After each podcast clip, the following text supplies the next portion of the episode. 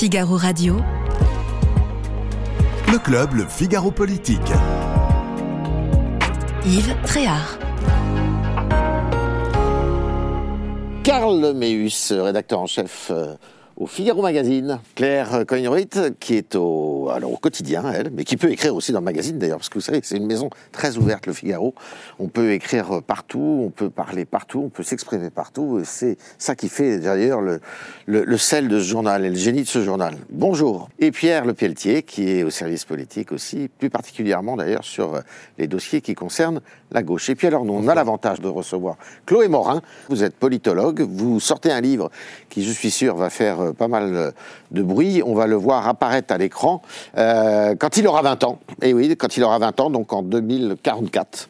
Euh, dans quel monde serons-nous? Euh, Eh bien, c'est ce que vous posez comme question et les réponses que vous y apportez peut-être. Euh, en tous les cas, c'est euh, un livre qu'il faut lire chez Fayard. Fayard. Alors, l'arc républicain. C'est quoi ça, euh, l'arc républicain? D'abord. D'abord. De quoi parle-t-on? Alors, euh, en fait, ça dépend euh, de qui parle. c'est ça le problème. Ouais. Si vous voulez, l'arc républicain, euh, selon euh, que vous êtes Emmanuel Macron ou Gabriel Attal, ou que vous êtes de droite ou de gauche, vous ne donnez pas la même définition. En tout cas, ça, ça n'englobe pas les, les mêmes personnes. Alors, il y a ceux qui y sont, j'allais dire, par nature. La gauche républicaine, la droite républicaine, eux, se posent, on ne se pose jamais la question de savoir est-ce qu'ils y sont, ici, sont pas. Tout le monde les intègre. Là où ça devient compliqué, c'est quand on, on, arrive au bout des, des, deux arcs, à droite Ouais. et à gauche. Donc il y en a qui n'y sont quasiment jamais, c'est euh, le Rassemblement national. Emmanuel Macron, dans l'interview du bar, ra- rajoute Reconquête. À mon sens, c'est la première fois hein, que, que j'entends dire que voilà, Reconquête, le parti d'Éric Zemmour, n'est pas dans l'arc républicain. Et puis, de plus en plus, des voix s'élèvent pour dire mais est-ce que euh, la France insoumise de Jean-Luc Mélenchon, euh, aujourd'hui, fait partie de l'arc- républicain notamment depuis euh, le 7 octobre et ses prises de position pour ne pas reconnaître que le Hamas est une organisation terroriste, pour avoir laissé penser qu'il y a peut-être de l'antisémitisme dans leurs propos. Et donc voilà, on a ces définitions qui sont plus ou moins larges selon euh, qu'on intègre ou non ces partis. Ce qui pose problème, c'est que Emmanuel Macron lui-même change euh, de définition selon l'interlocuteur. Mhm. Donc quand il euh, s'adresse en, en février, euh, en, à la rentrée, et qui prépare les rencontres de Saint-Denis, pour lui, ça pose aucun problème. Le Rassemblement national, ben oui, il est dans l'arc républicain, puisqu'il l'invite aux rencontres de Saint-Denis, ça va même plus loin. À l'Élysée, ils font savoir que finalement, celui qui a le plus travaillé, c'est quand même Jordan Bardella. C'est sérieux, il est venu avec ses fiches et tout. Donc, euh. Mais quand on est euh, en février 2024, bah là, ils sont plus dans l'arc républicain. Et alors donc le sous-texte qu'il faut comprendre, c'est qu'en fait le contexte a changé. À la rentrée, il fallait euh, diviser les LR et donc il fallait renforcer le RN. Ça a plus ou moins marché. Mais là, on se retrouve à quelques mois des élections européennes. Le Rassemblement national est à quoi Plus de 30% hein, dans les intentions de vote, Mhm. alors que la liste Renaissance d'Emmanuel Macron est euh, plutôt vers 18-20. Mhm. Il y a un écart trop important et donc il faut cibler sur le Rassemblement national. Donc c'est un opportuniste alors, euh, Emmanuel Macron? Euh, c'est un, en tout cas, il y a, comment dire, il y a un problème de définition dans le camp présidentiel autour euh, de cet arc républicain. Oui, parce que Gabriel Attal bah, voilà. ne dit pas la même chose. Hein. Vous avez, vous avez une définition euh, euh, qu'on peut dire euh, formelle ou, ou parlementaire, c'est celle de Gabriel Attal. En gros, l'arc républicain, c'est ce que je vois devant moi de- de- dans Dans l'hémicycle. l'hémicycle. Ouais. Vous avez une définition, disons, substantielle, voire, euh, voire quasiment euh, ontologique, celle d'Emmanuel Macron, celle aussi un peu euh, d'Olivier euh, Véran, qui consiste à dire euh, ce qui est dans l'arc républicain, ce sont les partis de gouvernement. Et tout ce qui est hors euh, ne- n'y rentre pas. Donc en sous-texte ou euh, complètement assumé, c'est le RN et, euh, euh, et CLFI. Et en fait, c'est typique de cette rhétorique hein, macronienne qui, construit- qui- qui consiste à redéfinir le périmètre de l'arc républicain. Euh, en fait, si on observait bien, même s'il y a eu des revirements, euh, c'est en gros le centre. Et, et- et on se replie de plus en plus sur le centre, et tout ce qui est en dehors du centre est en dehors du champ républicain. Donc c'est ça qu'on lit, euh, à mon sens, À votre dans cette définition. Alors Chloé Morin, il y a quand même quelque chose qui est étonnant. Certes, il s'adresse à l'humanité, à un public très précis. On est à, à 48 heures de euh, l'entrée au Panthéon du couple Manouchian, puisqu'on dit Manouchian et non pas Manoukian, semble-t-il. Euh, D'accord, très bien. Mais est-ce que, en s'exprimant ainsi, parce que ça dépasse évidemment le, le journal L'Humanité, est-ce que finalement, bah, il n'encourage pas le vote euh, pour le Rassemblement national, d'une certaine façon? Bah, disons que le fait de disqualifier le RN, ça a toujours été un des carburants qui fait que les gens se sentent, euh, enfin les gens qui se reconnaissent dans les idées du RN se sentent méprisés et donc ont encore, ont encore plus envie de voter pour, euh, pour le RN. Le, le problème qu'a Emmanuel Macron, c'est qu'il a été élu et réélu avec une partie des voix de la gauche. Et donc l'idée même de renvoyer dos à dos LFI et le RN euh, est vécue par les électeurs de gauche comme une forme de trahison. Et ils se disent, finalement, on est venu au secours de ta victoire euh, par deux fois et on est traité de la même manière que le Rassemblement national. Euh, le problème que, que- que l'on constate, c'est que dans les études d'opinion, quand on demande aux gens finalement quel est le parti le, le pire entre Oui. LFI et le RN, très souvent, enfin, ils sont vraiment à touche-touche. Ah oui. et, et régulièrement, le LFI passe devant, notamment après le 7 octobre. J'avais fait une, une mesure à peu près fin octobre. LFI était considéré comme euh, pire que le parti le pire, euh, et pire que le RN. Et donc, euh, ça, ça, ça vient de quoi? Ça vient d'un côté d'une d'une stratégie de conflictualisation permanente euh, de LFI et de l'autre côté d'une stratégie de Marine Le Pen qu'on appelle de normalisation des diabolisations, mais qui consiste à investir les thématiques, euh, des thématiques républicaines. Moi, je l'ai interrogée euh, pour le livre que vous avez cité Oui. sur les questions notamment de lutte contre les violences sexistes et sexuelles, elle, elle, elle a un discours qui est euh, présomption d'innocence, euh, elle combat la censure, elle, elle, elle, est pour la liberté d'expression. Enfin, c'est un discours qui en fait qui est un discours très républicain. Républicain. Donc, on peut comprendre que finalement, pour un nombre croissant de gens, bah, finalement, elle a l'air euh, acceptable. Alors que chez les filles, bah, c'est sûr, quand on quand on n'arrive pas à condamner les actes terroristes du 7 octobre, quand on est ambigu sur l'antisémitisme, on peut comprendre que, que les gens euh, trouvent ça euh, finalement plus rebutant et plus dangereux que le discours tenu par le Rassemblement national. Pierre Le Pelletier, euh, alors, on peut faire effectivement la comparaison avec la France Insoumise, dont on parlera tout à l'heure, mais euh, bien au-delà de, cette simple question-là. Mais euh, c'est vrai que ce sont les indésirables aujourd'hui, hein, souvent. Oui, et c'est pour ça que ce débat qu'on entend, enfin qui revient beaucoup quand on rencontre des politiques sur le fameux arc républicain, est en fait, je trouve, euh, assez risqué, et même peut-être contre-productif, parce que ça veut dire quoi? Ça veut dire que si on exclut deux familles politiques de l'arc républicain, sous-entendu, leurs électeurs sont anti-républicains. Enfin, c'est, je ne suis pas sûr que ce soit la meilleure, la meilleure façon de, de lutter contre, contre eux. Et d'ailleurs, ça, a ça fait des années, des décennies qu'on ressort ce discours-là pour combattre à l'époque le Front National. Maintenant, on inclut LFI. Est-ce que c'est vraiment efficace? Comme vient de le dire Clément, je ne suis pas sûr. Ouais, ouais. Je- je euh, Il y a quelque chose que je trouve assez intéressant, c'est qu'on a l'impression, encore une fois, que les politiques sont en retard sur la société. C'est-à-dire que les politiques en sont toujours à dire il faut exclure le, le Rassemblement national. Donc, soit on les renvoie à l'histoire, à la Seconde Guerre mondiale, alors même que Jordan Bardella, c'est pas son sujet, Marine Le Pen, ça l'est Ce qu'avait fait beaucoup. d'ailleurs, euh, d'une certaine façon, euh, Madame euh, Borne, il n'y a pas très Oui. longtemps, en disant qu'ils étaient, enfin que le Rassemblement héritiers. national était l'héritier de, euh, de- du pétinisme, en gros. Voilà. hein. Et ce que lui avait reproché le président de la République. Oui, mais du coup, euh, donc les politiques, soit les renvoient là, soit disent ils sont pas républicains, alors que la société semble avoir accepté euh, l'idée que le Rassemblement national non seulement est un parti comme les autres, mais même pourrait accéder au pouvoir. Mhm. J'en veux pour preuve les intentions de, de vote, Mhm. sont mesurées. On, on verra comment ça se confirme. Enfin, Jordan Bardella, pour l'instant, hein, est, est mesuré en tête à plus de 30%. Marine Le Pen, dans un récent sondage, est donnée possiblement vainqueur, même si on est dans les marges d'erreur, mais en tout cas, ça veut dire qu'il y a une progression par rapport à, à la dernière présidentielle.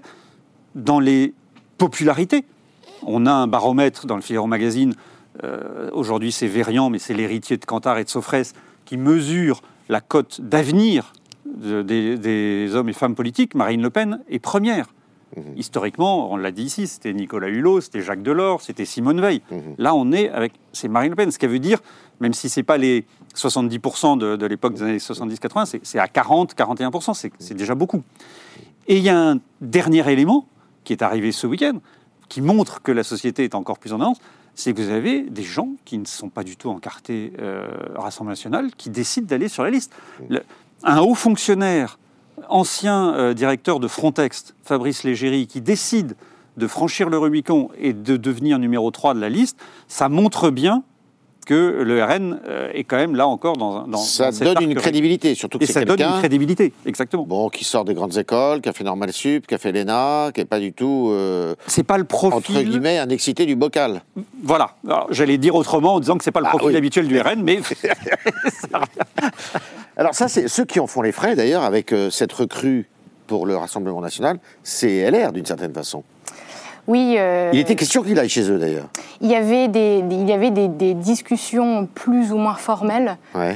Euh, évidemment, le RN a beau jeu de monter un peu cette euh, mayonnaise. euh, LR voulait cette figure, mais c'est nous qui l'avions. Qui, qui- qui avons réussi à l'avoir.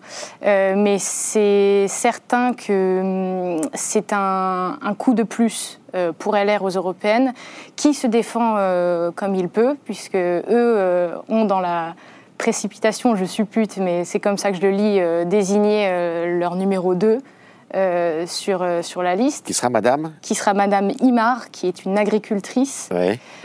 qui a une Fort tête diplômée, elle aussi, très bien faite, une tête très bien faite, l'ESSEC, Sciences Po. Donc, on voit que chacun euh, essaye de se placer sur des sujets très précis, l'immigration, l'agriculture. Enfin, on, on va en parler plus tard, euh, Ouais. je suppose. Mhm. Donc voilà comment ils ont tenté de, de, de répliquer, même si c'était dans les tuyaux depuis, euh, depuis un bout de temps. Sauf que quand on entend Emmanuel Macron, quand il parle des rassemble- du Rassemblement national, mais il ignore complètement LR. Ça veut dire que LR n'existe plus pour lui. Bah, comme le disait très justement Karl, ils ont fini de faire beaucoup de mal à LR lors de toute la séquence sur l'immigration. Euh, et puis parce qu'ils savent que le duel euh, au grand nord d'ailleurs de, de dames pardon de, LR va se jouer aux européennes entre le camp le camp macroniste et, le RN. Euh, donc euh, si vous voulez, euh, vous, pouvez continuer de taper euh, sur LR, mais euh, pour le camp macroniste ça, ça ne sert plus à rien là.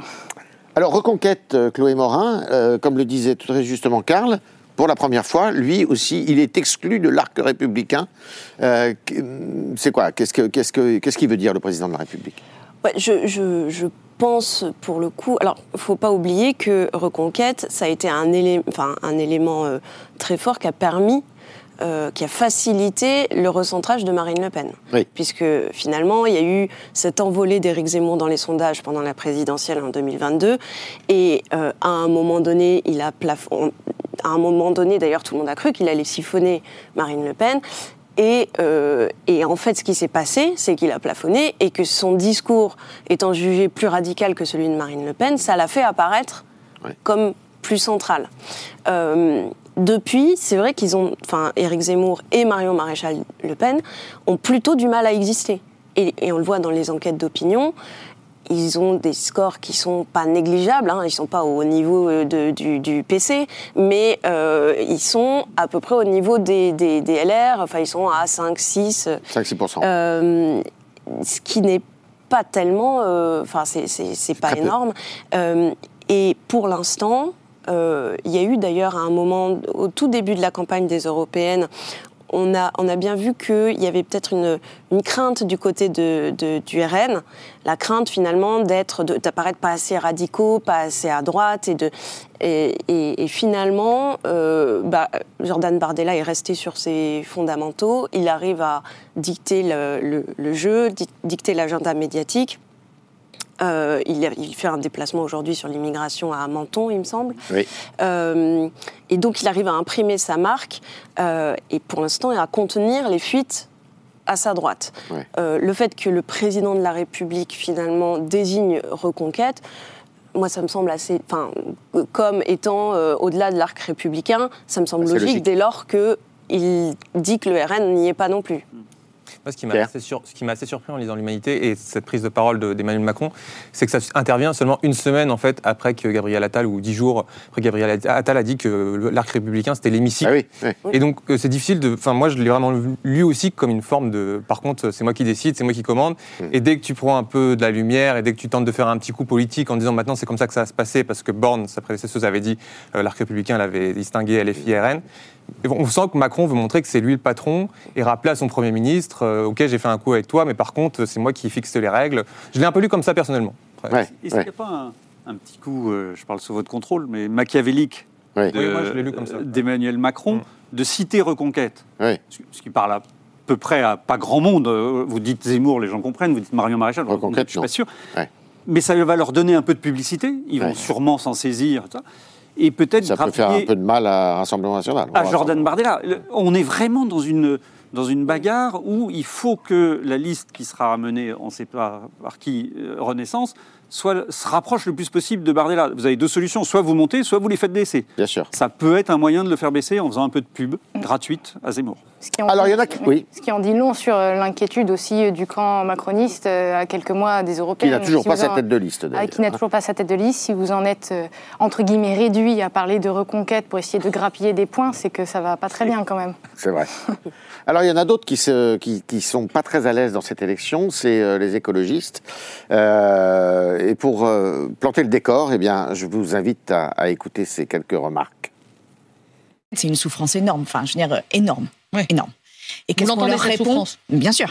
Et qu'est-ce qu'on leur répond? On leur répond euh, plan éco-phyto. Enfin, euh, la- C'est pas on leur répond, ils, ils réclamaient pour certains d'entre eux. Pour euh, certains. Pour Et certains pas pour tous. Bah, la Confédération paysanne, par exemple, ne demande pas l'arrêt du plan éco-phyto. Mais les majoritaires, c'est la FNSEA et les faire- jeunes agriculteurs pour les citer. Alors ça, c'est un des sujets. les certains dont on parle. Ben ça, c'est un des sujets, c'est la manière dont les chambres d'agriculture, euh, les, les votes à l'intérieur des chambres d'agriculture imposent le pouvoir de la FNSEA. Et qui est à la tête de la FNSEA Euh, ben, Arnaud Rousseau, en l'occurrence. Ce sera une détermination totale à faire passer auprès du, président de la République la nécessité qu'il n'y a pas à prendre de demi-mesures. Il faut y aller à fond, euh, il faut y aller profondément, il faut y aller dans la durée, parce que l'attente est tellement forte que si la réponse n'était pas au rendez-vous, ben derrière, on ouvre une période d'incertitude euh, majeure euh, qui serait euh, finalement euh, contre-productive pour le, pour le gouvernement. Donc s'il veut prendre le risque, eh bien c'est sa responsabilité. Mais je veux lui redire que le monde agricole est d'une termi- d'une détermination totale comme elle l'a rarement été. Alors, Chloé Morin, le vote, le vote paysan, s'il y a un vote paysan, il faut être très prudent, n'a jamais été très euh, écologiste quand même. hein. Non, il n'a jamais été très écologiste. Euh, c'est un vote d'ailleurs que Emmanuel Macron a plutôt euh, courtisé. Oui. Il a toujours, il a toujours envoyé. Et c'est comme le vote d'ailleurs des, des- des chasseurs. C'est, des électorats très particuliers. Il leur envoie des clins d'œil régulièrement. Mais Là, ce qui est intéressant, c'est que vous voyez une, une bataille de communication menée d'un côté par les écologistes qui essayent de, de démontrer que finalement les intérêts des agriculteurs sont aussi les intérêts de la planète et qu'ils ont intérêt finalement à intégrer les contraintes euh, environnementales parce que bah, quelque part, euh, ils vont être pleinement percutés par le changement climatique et par le fait qu'on ne pourra plus faire euh, pousser du maïs euh, à certains endroits, etc. Ouais. etc. Euh, donc ça, c'est le message qu'essayent de passer les, les- les écolos. Mais pour l'instant, euh, ce qu'on entend surtout, c'est tous ceux qui, qui opposent les deux et qui considèrent que les écologistes sont, ont impulsé un certain nombre de, de lois et de règles et de normes et que ces normes-là sont euh, des bâtons dans les roues euh, des agriculteurs. Et Ouais. je trouve que le débat là-dessus euh, est assez clair et que les gens comme Sandrine Rousseau aujourd'hui, on les, on les sont moins entendus sur ce, ce créneau-là ce créneau de la défense de l'agriculture et euh, bien qu'elles disent que bah, le sujet c'est pas en fait les normes et c'est pas les écolos etc j'ai l'impression que c'est imposé l'idée quand même que euh, aujourd'hui, euh, ce qui rend le, le- le- le travail des agriculteurs difficile, c'est quand même deux choses. D'un côté, un marché euh, libéralisé, Ouais. des frontières trop ouvertes et donc une concurrence venant de pays étrangers qui seraient euh, euh. Et de l'autre côté, cette idée que on, est, très exemplaire en matière de, de normes environnementales et que du coup, euh, on se bat à armes inégales avec d'autres pays qui n'ont pas ces normes-là. Alors, c'est d'autant plus euh, inquiétant pour eux que les élections européennes, précisément, sont des élections dont on dit euh, qu'elles sont plutôt faites pour les, Européens, pour les écologistes, pour deux raisons.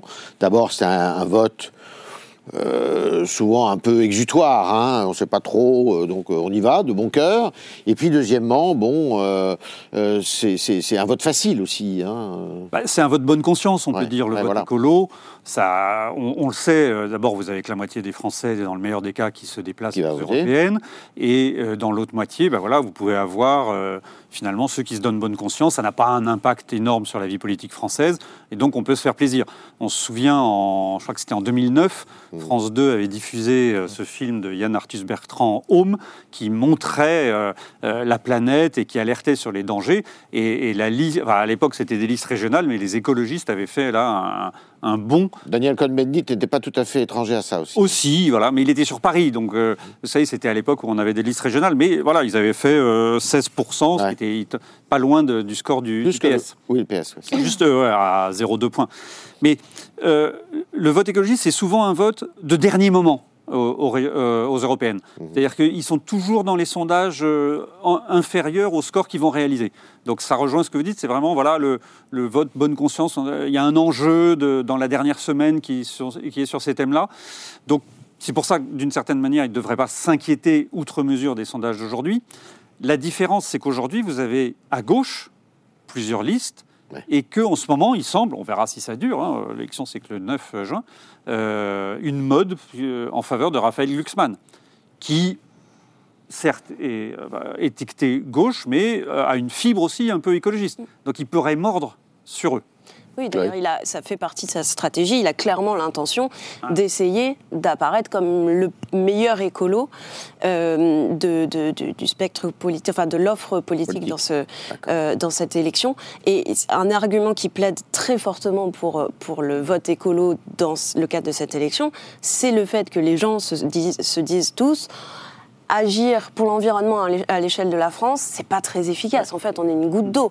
Agir à l'échelle d'un- continent, ça, ça devient euh, plus intéressant. Bien sûr. Qu'est-ce qu'on dit dans la troupe alors à gauche là Euh, alors chez les écologistes, il y a une malédiction en fait. aux- aux- Ah, les années en européennes. quatre. Les années en 4 et les années en 9. En fait, c'est assez fou, mais les années en 9. Alors on va expliquer, expliquer ce que c'est. Ouais, alors il y a les- à chaque fois, les européennes, ça tombe soit les- une année en 4 ou une année en 9. Les années en 9 sont toujours très bonnes pour les écologistes, les années en 4, euh, très mauvaises. 2009, Et 2019. ça se vérifie sur quasiment 30 ans. D'accord. C'est déjà le La premier. première élection, c'était en 1979. Ouais, alors je sais pas si on peut. Oui, je crois que c'est à peu près ça. Je crois Ouais. qu'on peut- La malédiction remonte jusque-là. Mais du coup, ça part mal, quoi. Parce qu'on est, en... on est en 2024. Et euh, effectivement, ils ont un peu le vent de face, contrairement à 2019, où il y avait le climat, enfin tout ce qui était dans le marche climat, euh, il y avait un contexte qui était plutôt favorable. Juste avant le Covid, là. euh, enfin, le en, Covid. pleine- en plein, en plein Covid. Euh, là, c'est vrai que les agriculteurs ne votent pas euh, spécifiquement pour les écologies. J'aimerais bien savoir le nombre d'agriculteurs qui ont voté Yannick Jadot à la présidentielle, mais à mon avis, c'est très faible. Euh, mais ça crée quand même un bruit de fond qui n'est pas très bon dans le récit euh, pour les écolos aux européennes. Euh, donc ils essaient de contourner ça. Marine Tondelier, qui est la, la chef du parti, et Marie Toussaint, la candidate, enfin la tête de liste, multiplient les déplacements. Euh, ils vont, enfin, on les voit dans les fermes, euh, dans toutes les fermes de France, Mhm. avant le salon de l'agriculture, pour montrer qu'ils sont très impliqués, et effectivement pour essayer de faire la jonction entre le réchauffement climatique et, et tous les problèmes liés au monde paysan.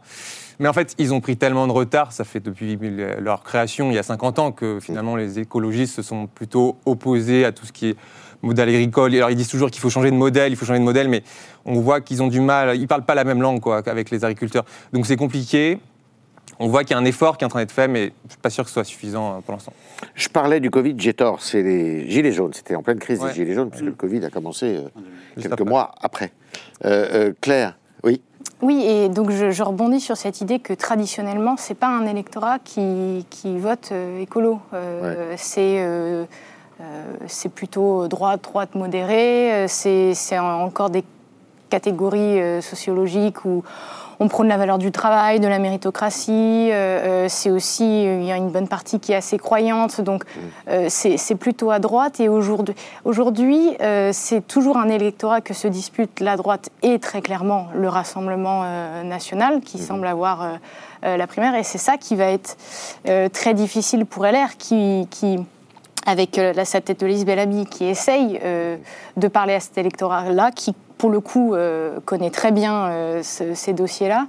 Mais euh, la colère agricole est telle que quand vous faites une campagne avec une sorte d'extrême nuance entre, disons, entre un, euro, un euroréalisme et un euroscepticisme, si vous voulez, c'est tellement nuancé, on est tellement dans le, dans le dixième de degré face à une colère qui est immense, que naturellement, on a plutôt tendance à se tourner vers Jordan Bardella, qui tient ce discours d'écologie punitive, euh, qui tient ce discours de anti-normes, anti-Europe, anti-mondialisation, vous en êtes les victimes.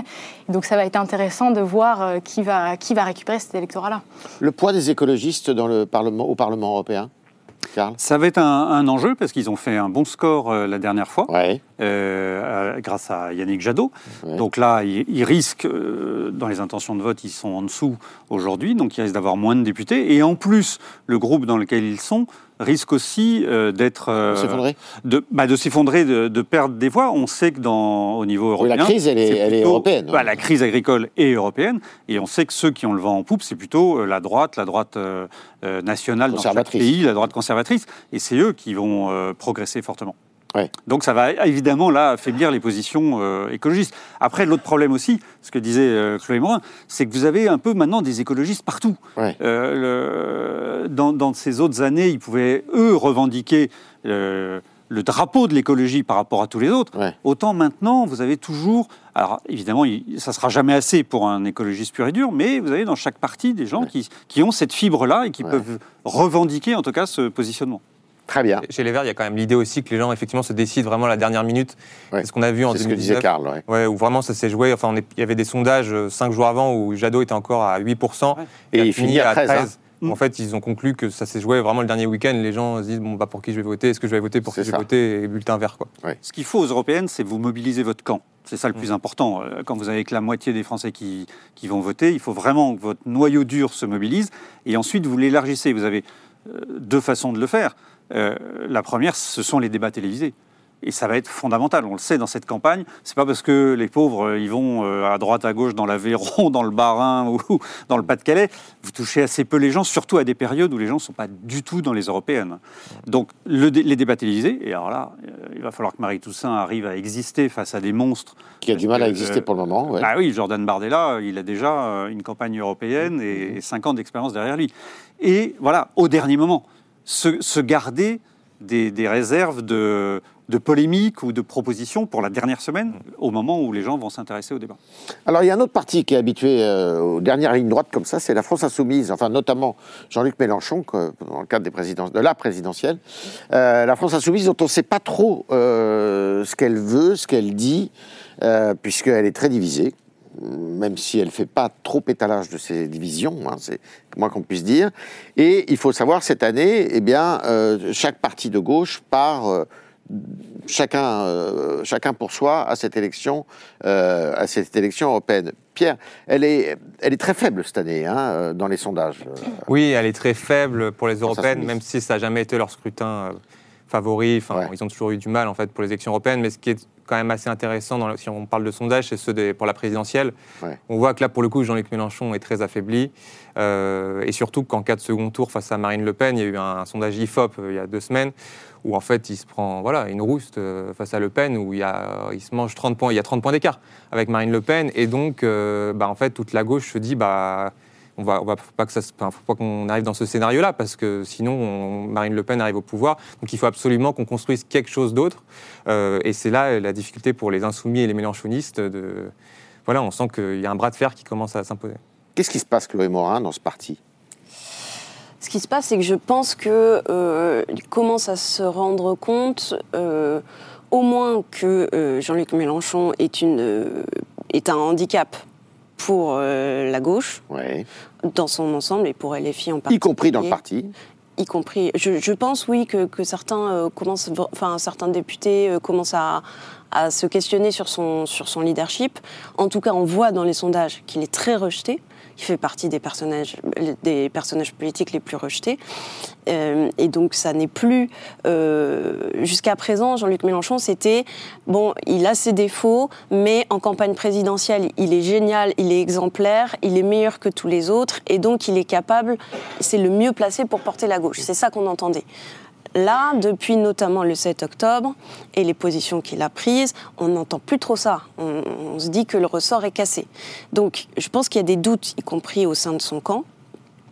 Pour autant, il n'y a pas de personnalité qui s'impose euh, à sa place de manière naturelle. Il y a une progression intéressante d'un François Ruffin, mais Oui. euh, on n'est quand même pas encore au, au- au même niveau. Euh, et donc voilà, et il y a des doutes sur la personne de Jean-Luc Mélenchon. Et puis, alors, il y a moins de doutes, je trouve, sur la stratégie qui, moi, pourtant, me paraît euh, assez suicidaire. La stratégie du conflit permanent, de la polémique, du clash. Euh, c'est quelque chose qu'ils revendiquent encore, les insoumis, euh, et, qui, euh, et qui me semble être un, un carburant puissant pour Marine Le Pen. Ouais. Je trouve que le rejet que suscitent les méthodes employées par, par les LFI euh, vraiment euh, permet à pas mal de gens de se dire par rejet de leur méthode, je vais voter pour le camp euh, vraiment complètement adverse. Complètement euh, inverse. Pourquoi, pourquoi on n'a pas le débat on, on sait bien qu'il y en a qui se sont, euh, qui ont été écartés par euh, Jean-Luc Mélenchon. Pourquoi tout ça ne, il n'y a pas le grand déballage qui aurait existé dans n'importe quel autre parti? Alors là, euh, sauf que là, bon, je sais pas si c'est euh, des relents de trotskisme euh, euh, qui fait que c'est comme ça, mais euh, là, il n'y a pas de déballage de Madame Garrido, de Monsieur Corbière, de Monsieur Ruffin, de, Ouais. euh, de, de- de- et de beaucoup d'autres. Ben, parce que c'est pas le PS, c'est pas le PS Ouais. avec ses courants où chacun euh, avait euh, ses troupes, où, où chacun euh, Ouais. pouvait ex- exprimer librement euh, ce qu'il pense. Il n'y a pas d'élection euh, véritablement. Le, le- le chef n'est pas vraiment élu. Ouais. On sait bien que c'est Jean-Luc Mélenchon qui, qui le désigne, euh, qui nomme euh, des gens autour de lui. Et, et tout le monde l'accepte, comme vous le dites. C'est, il faut, voilà, l'héritier, le vrai héritier de Mélenchon, c'est le trotskisme, c'est pas le socialisme, même s'il a été longtemps euh, euh, membre du Parti socialiste. Donc les gens acceptent. Pour discuter avec certains de, de ceux qui, qui, qui ont été mis sur le, sur le banc, on voit bien qu'ils hésitent à franchir le Rubicon. Euh, ils sont tentés évidemment de suivre François Ruffin, mais, mais ils aimeraient savoir ce que François Ruffin a dans le ventre. Parce que François Ruffin, oui, il, il, il en- il- il met des idées sur la table, Ouais. euh, il dit je, je m'intéresse à la prochaine présidentielle, mais euh, on n'est pas sûr à 100% qu'il ira jusqu'au bout. On n'est pas sûr à 100% euh, qu'il emportera tout le monde. Donc lâcher la proie pour l'ombre, c'est un peu compliqué parce que compliqué. ces gens-là savent bien qu'ils ont été élus députés. Pour ceux euh, qui sont rejetés et qui sont dans- Souvent grâce à lui. bah, grâce à Jean-Luc Mélenchon. Et c'est la force de Jean-Luc Mélenchon. Et c'est pour ça qu'il fait cette stratégie, parce qu'il sait qu'il est fort. Les européennes, ça ne l'intéresse pas. De toute façon, ce n'est pas son sujet. Vous allez voir, les municipales, pareil, c'est un truc. Ce n'est pas des scrutins qui l'intéressent. Lui, ce qui l'intéresse, c'est la présidentielle. Il sait, comme l'a dit Chloé Morin, qu'il qu'il est bon en présidentielle, à la présidentielle. Un peu comme il- Bérou, ce qui l'intéresse, c'est lui. un peu. Mais non, mais vous avez raison. Bah, c'est c'est ce qu'on reproche pour la beaucoup à la France, Ve République. ouais. C'est-à-dire que euh, c'est on élit un président de la République. Mais ce qui, ce qui, ce qui a changé la donne, c'est le sondage dont parlait Pierre Le Pelletier. Mhm. Parce que jusqu'ici, Jean-Luc Mélenchon disait on peut laisser Marine Le Pen accéder au pouvoir, et moi derrière, je récupérerai le pouvoir parce que euh, la gauche, euh, j'a- j'aurais été celui qui, qui était euh, bien placé à gauche, et on va faire la révolution, Ouais. et, et en gros, euh, on, on- on la débarquera du pouvoir. Ça, c'est possible si vous avez un second tour à- assez proche, euh, peut-être 55-45, tout. Mais là, quand vous avez, c'est quoi C'est 65-35. Ça veut dire que c'est c'est ma- c'est massif. C'est difficile derrière de, de contester une légitimité. Il le fera, hein, Jean-Luc Mélenchon, il l'a déjà fait avec euh, Emmanuel Macron à deux reprises en disant qu'il Ouais. n'était pas légitime. Donc ça ne l'empêchera pas. Le problème, c'est est-ce que les, les autres forces de gauche euh, embrayeront? En fait, on est, on est pardon. On- non, mais ju- juste, on est un peu là-dedans. C'est-à-dire que tout le monde est un peu dans l'attente de l'après-européenne. Et socialistes, écolos et communistes se disent c'est plus possible avec Mélenchon. Et donc, on va essayer de créer quelque chose d'autre, un nouveau, une nouvelle NUPES, quelque, quelque part, une sorte de nouvelle alliance. Et de se dire on va faire une dynamique qui, sera, qui surpassera celle de Jean-Luc Mélenchon. Et dans les sondages, on sera euh, à touche-touche avec lui ou même devant lui. Et euh, il y, a un- il y a un pari que finalement la candidature d'Union euh, devance celle de Jean-Luc Mélenchon, ou Jean-Luc Mélenchon baisse, l'Union monte, et que c'est comme ça que finalement ils régleront le problème. C'est un peu le retour de la, peut-être, peut-être, hein, de la social-démocratie qu'on disait euh, balle en point. Bah, c'est ce que ce qu'espère. euh, mais le, le problème, c'est qu'on est rentré dans une ère telle de, de débipolarisation euh, Ouais. que, que je ne sais pas si d'ici à 2027 ça, ça, ça peut se, se reconfigurer. Mais il y a un autre truc que montre ce sondage IFOP Ouais. qui rabat un peu les cartes, à mon sens, c'est que euh, euh, Jean-Luc Mélenchon fait davantage peur au centre gauche Ouais. que Marine Le Pen ne fait peur au centre droit. Ouais. C'est ce qui explique cet écart. Et ça, c'est, si vous voulez, on est, on est loin du scénario de 2022, encore plus que 2017. Et évidemment, ça ruine toute la stratégie qui est en effet, à mon sens, aussi suicidaire de Jean-Luc Mélenchon, de, Mélenchon, de, se, de se réduire sur un, un noyau de plus en plus extrémiste. Il y, a, il y a aussi un. En fait, à gauche, tous ceux qui contestent les méthodes de euh, LFI, tous ceux qui disent attention, euh, ces méthodes-là font le jeu de Marine Le Pen, Oui. sont immédiatement euh, disqualifiés et on leur dit vous faites le jeu de l'extrême droite. Donc en fait, il n'y a pas de, de questionnement interne, il n'y a pas de, de, de- de remise, enfin de mise- remise en cause.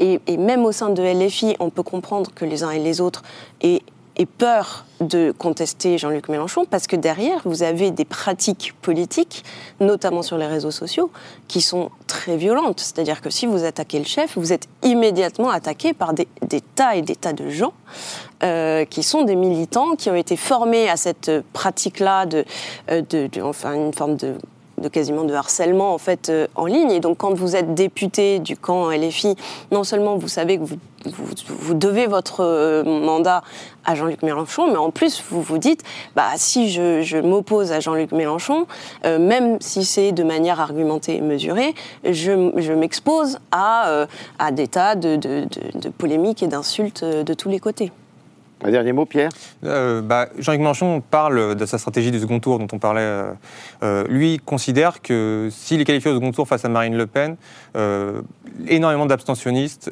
notamment dans les quartiers populaires, Iront voter. iront voter ceux qui ne votent jamais et face au péril Marine Le Pen sortiront cette fois pour aller dans les bureaux de vote et voter Jean-Luc Mélenchon. C'est pour l'instant c'est la seule stratégie de second tour avec celui du débat d'entre-deux tours où il est persuadé que finalement, c'est ce qu'il dit, il plierait Marine Le Pen en cas de second tour et donc les Français se rendraient compte qu'il est- il ferait un meilleur président de la République qu'elle. C'est ce que Éric Zemmour pensait avec Valérie Pécresse et ce qui s'est pas produit. Euh, on va maintenant passer au- à vos coups de cœur et vos coups de griffe. Euh, toujours euh, sympathique à écouter. On va commencer par Chloé Morin, si vous voulez bien. alors Alors, coup de griffe quand même, d'abord. Coup de griffe, euh, la nouvelle doctrine des- de l'Académie des Césars qui Oui.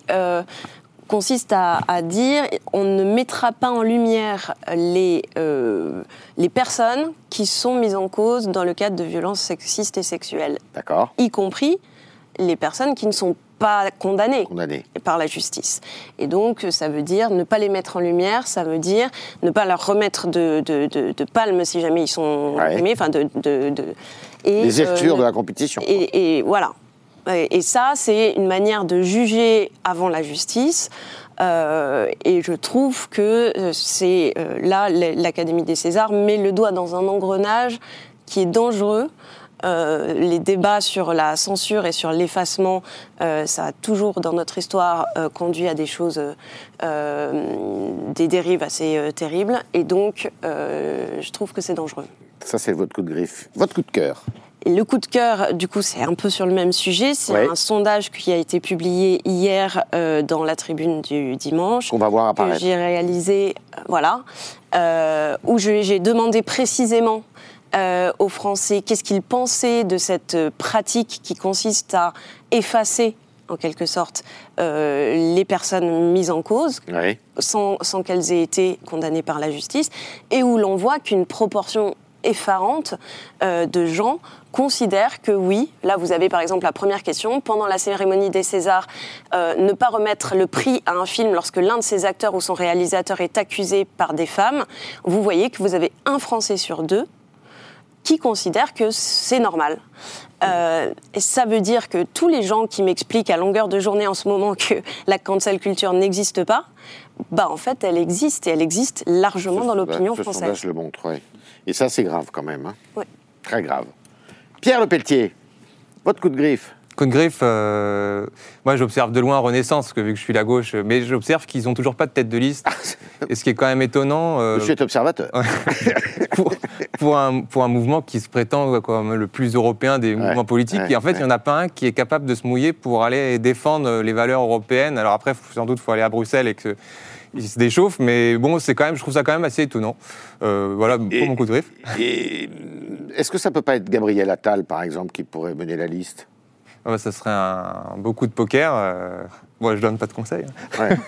Mais euh, enfin, je trouve, je trouve le, le délai assez étonnant. C'est sans doute la dernière formation politique à pas avoir acté plus ou moins le candidat. On voit qu'il patauge un peu. C'est quand même étonnant pour euh, le parti d'Emmanuel Macron qui se voulait plus pro-européen. C'est une question de personnel politique ou une question de, de sensibilité? Il n'y a pas la bonne. euh, Il y, a, il y a deux raisons. La, la première, c'est qu'effectivement, il y a beaucoup de personnalités politiques qui n'ont pas envie d'y aller, Ah oui. qui ont été approchées. Oui. Et, euh, Qui, par exemple bah, euh, Richard Ferrand, Bruno Le Maire. Euh, L'Élysée a envoyé euh, quatre ou cinq émissaires à Bruno Le Maire. Ils ont tous toujours eu la même réponse non, je Non, ne veux pas y non, aller. non. Ce qui provoque d'ailleurs une certaine incompréhension chez certains conseillers d'Emmanuel Macron qui rappellent que quand même euh, les élections européennes, c'est la seule élection avec l'élection présidentielle où vous avez votre affiche avec votre tête dans toute la France. Et donc c'est tellement personnalisé que c'est une élection qui peut permettre euh, de- d'envisager l'avenir. Et il rappelle que deux des présidents de la République ont été tête de liste à des européennes. C'est donc pas forcément un mauvais combat. Bon, ça n'a pas réussi à, à convaincre Bruno Le Maire. Et après, ils ne sont pas plus inquiets que ça chez Renaissance, parce que je vous rappelle qu'il y a cinq ans, il, faut, il faisait référence à François Hollande et à Nicolas et Sarkozy. à Nicolas Sarkozy, exactement. Je vois. On ne peut pas vous prendre en défaut, c'est ça qui est formidable. Et le deuxième élément, c'est qu'il y a cinq ans, la tête de liste euh, Renaissance, euh, on l'a su que le 16 mars, une semaine avant le meeting national qu'ils avaient euh, programmé. Donc vous voyez, le 16 mars, on a encore un mois et demi. Et le coup de cœur, ça n'a rien à voir. C'est le maintien des bouquinistes à Paris par Ah. Emmanuel Macron. Ouais. C'est quand même parti, on est tous parisiens, c'est quand même parti de ce qu'on aime à Paris aussi, c'est c'est Ouais. de l'ADN de notre ville et ça aurait été dommage de les supprimer pour une fête euh, qui j'espère sera quand même populaire des Jeux Olympiques. Alors j'ai entendu dire pourquoi c'est le président de la République qui décide, parce que ça relève du, du- du pouvoir du préfet. hein. Oui, c'est ça, C'est exactement. pour ça, ça ne relève pas du, du pouvoir de la maire de Paris. Karl, Alors, je, je commence par quoi coup de griffe. Ah, le coup de griffe. Bon, bah, alors là, on va faire plaisir, je pense, à tout le monde. C'est la grève euh, Ah. la SNCF, menée par la Qui n'est CGT peut-être pas Sud. fini, alors d'ailleurs. Alors, si, la grève des finie, contrôleurs mais, est terminée, euh, mais euh, parce que c'est- sinon, c'est pas drôle. Là, on va arriver euh, aux aiguilleurs. Donc, on nous a expliqué que tout ça était lié, évidemment, aux mauvaises conditions de travail, à la pénibilité, euh, ce qui est peut-être euh, vrai, euh, euh, aux, aux primes non suffisantes et tout. Il faut quand même se rappeler que la dernière grève des contrôleurs, c'était à Noël 2022, on s'en souvient, c'était déjà aussi par surprise, c'était déjà aussi un week-end de vacances, et ils avaient déjà obtenu quand même des primes des embauches. En réalité, la vraie raison, enfin, qui n'est jamais dite par les syndicats, c'est qu'il va y avoir des élections à la tête euh, euh, à, à la SNCF en mars-avril, syndicale. syndicales, et qu'il faut les préparer, et que Sud et la CGT On est en pleine campagne. euh, oh, voilà, sont en pleine campagne électorale, et au détriment malheureusement de- des Français. Et ce qui veut dire aussi, puisque les gens l'ont senti passer, cette, ce mouvement de grève, c'est que le service garanti qui a été mis au point du temps de Nicolas Sarkozy, finalement, ne marche pas aussi bien que ça. Bah, il a fonctionné parce qu'il oblige les syndicats à déposer les préavis 48 heures avant, donc on, on est déjà un peu mieux prévenu qu'à l'époque avant la loi où c'était la grève surprise et personne ne pouvait rien faire. La question qui se pose maintenant, c'est euh, est-ce qu'on rallonge ce délai pour pouvoir s'organiser ou est-ce qu'on va plus loin, faire comme en Italie et dire il y a des jours où les syndicats ne pourront pas faire grève. Alors, il y a une soixantaine de jours, je crois, en Italie, où les- les- il ne peut pas y avoir de grève. Alors, est-ce qu'en France, c'est possible? Est-ce que le Conseil constitutionnel accepterait Accepterait. qu'on dise, euh, et puis ça serait une vraie révolution à SNCF, de plus faire grève les, les jours de vacances euh, peut en douter. Oui, on va en douter. ouais. Alors, le coup de cœur. Alors, le coup de cœur, c'est pour euh, l'interview d'Emmanuel Macron à l'UMA. Ah Parce que bah, c'est la première fois euh, qui est un président de la République euh, Première fois sous la Ve interview- République Première fois sous la Ve République, première fois de l'histoire de l'humanité, même de, de du journal, hein. du journal. du journal mais peut-être même de l'humanité, qu'un président de la République accorde une interview. Euh, alors évidemment, c'est là, euh, ça nous a fait notre premier débat, mais ce que j'ai trouvé intéressant sur la forme, c'est qu'il accède à ça. On le sait, évidemment, c'est deux jours avant l'entrée au Panthéon de, de Manouchian et de son groupe, mais c'est aussi le, le contenu, c'est-à-dire que les questions, eh ben, il lui rentre dedans. Euh, c'est vraiment, euh, on voit bien des opposants et Emmanuel Macron, qui n'est jamais aussi bon que quand on le challenge, quand on le met euh, comme ça en diffusé, il répond aussi. Et ça donne une interview qui, bah, qui a un ton très enlevé, où il y a, il y a des réponses. Alors ça, ça ne satisfait pas forcément tout le monde, parce que, on l'a dit tout à l'heure, le problème, c'est que voilà, comme c'est à l'humanité, bah, il va dire quelque chose qui plaît à l'humanité. Euh, le FN, le RN n'est pas dans l'arc républicain, ce qui est l'inverse de ce qu'il a pu dire à un autre moment, mais c'est, je trouve intéressant. Claude Morin, vous a étonné cette interview? Oui, oui, elle m'a étonnée et je trouve aussi que le, le ton est, euh, est, est intéressant. Après, effectivement, il a, euh, il a été plusieurs fois pris en défaut de dire les, ch- des choses différentes fonction de son en interlocuteur. fonction de son interlocuteur. Oui, c'est, Ce qui est un peu le cas là, quand même. hein, euh, Oui, oui. On sent. hein. C'est- Il n'aurait pas dit la même chose de Figaro. On peut le penser. On peut le penser. Claire Alors, Coup euh, mon coup de griffe euh, revient à notre ministre aux collectivités territoriales, Ah. Dominique Faure, qui, Dominique euh, Faure. qui évoquait la période d'attente que- qu'un ministre subit entre deux remaniements Oui. et qui, euh, qui euh, a construit une sorte de parallèle avec l'attente des gens dont on diagnostique un cancer et qui attendent Ah oui. pendant quatre semaines les résultats. On le voit là, les personnes atteintes d'un cancer attendent pendant 4 semaines, 5 semaines parfois, les résultats des analyses. La, vie nous apprend la patience. Voilà, donc c'est une conclusion euh, très philosophique. Alors, Ouais. pour être tout à fait euh, honnête, elle a essayé euh, de se reprendre euh, dans, la même, euh, dans la même séquence, a Ouais. reconnu euh, une maladresse euh, récemment. Bon, voilà, je pense que c'était de la pure bêtise et qui sans doute nourrit un sentiment Ouais. euh, de classe politique complètement euh, déconnecté. Donc voilà Bien mon sûr. coup de brief, euh, Ouais, griffe pardon, de, de, de la semaine. Et alors, votre coup de cœur? Et mon coup de cœur revient à Olivier Véran, qui, Ah. depuis qu'il n'est pas au gouvernement, a décidé d'ouvrir sa gueule, je le cite, Ouais. euh, et euh, qui euh, donc évoque son retour à l'Assemblée nationale, comme d'autres ministres peut-être, ou première ministre, qui lui permettra, on- selon lui, d'avoir une forme de spontané- spontanéité, de faire bouger les lignes euh, politiques. Donc euh, c'était mon coup de cœur, car euh, c'est agréable d'entendre un homme politique reprendre sa liberté après un passage au sein d'un- gouvernement macroniste. Oui, alors qu'il a été le porte-parole. En plus, il était obligé Oui. de porter cette voix. Et puis qu'il est, il, c'était pas ouvrir sa gueule, ça tranche quand même avec. il était plutôt connu pour des espèces de comptes rendus très lisses et très Ouais. euh, sans jamais s'écarter de la de la doctrine de communication macroniste. Donc là, ça, c'est un nouveau visage que l'on découvre. C'est C'est pas, agréable. c'est pas simple, hein, Pierre, d'être euh, porte-parole d'un gouvernement. J'en sais rien. Porte-parole du En gouvernement. même temps, c'est un, aveu- c'est un aveu terrible. C'est c'est en creux. Il, il valide totalement le fait que lorsque vous êtes, euh, au gouvernement, a fortiori lorsque vous êtes porte-parole du gouvernement, vous n'avez aucune liberté. Et donc, euh, ce que vous dites n'a- aucune sincérité. C'est assez terrible, je trouve, pour l'image que ça renvoie des, des responsables politiques. La solidarité gouvernementale est faite d'une bonne dose d'hypocrisie. un ministre, ça ferme sa gueule ou ça démissionne, comme avait dit euh, Jean-Pierre Chevènement. Chevènement. Ce qui, ce qui est rafraîchissant aussi, c'est euh, il dit je vais reprendre mon activité de médecin Euh, une fois par semaine et tout ça.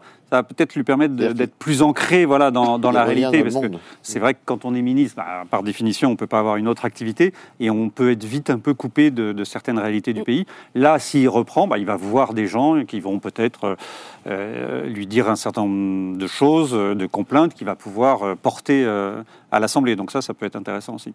Est-ce que, justement, il ne va pas être, faire partie de ceux qui, à l'intérieur de la majorité présidentielle, pourraient faire un peu turbuler le système Bah, il y a cette tentation, on, l'a évoqué, mais qui avait été, été, euh, arrêtée, de, de créer une sorte de, de groupe de gauche. Oui. Euh, alors, d'abord, il y avait ceux qui voulaient créer un, un groupe différent de Renaissance. Bon, ça, ça a été tout de suite euh, arrêté. Mais est-ce qu'il va y avoir un courant de gauche un peu plus structurés. On sait qu'il y a Elisabeth Borne qui a cette sensibilité-là, évidemment Olivier Véran. Est-ce qu'ils vont vouloir porter ça?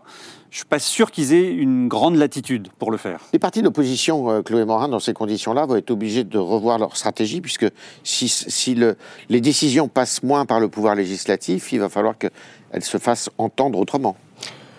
Oui, oui, oui, mais pour le coup, euh, je pense que euh, la- le choix de l'opposition frontale qu'a fait par exemple LFI Oui, euh, n'est pas celui qui a été le plus payant. Parce qu'en fait, ce qu'on ce qu'on voit, c'est que le RN assume totalement de dire bon, bah, nous, on n'est pas sectaire, donc quand ça va dans le sens du pays, on vote, quelles que soient les personnes avec lesquelles on vote.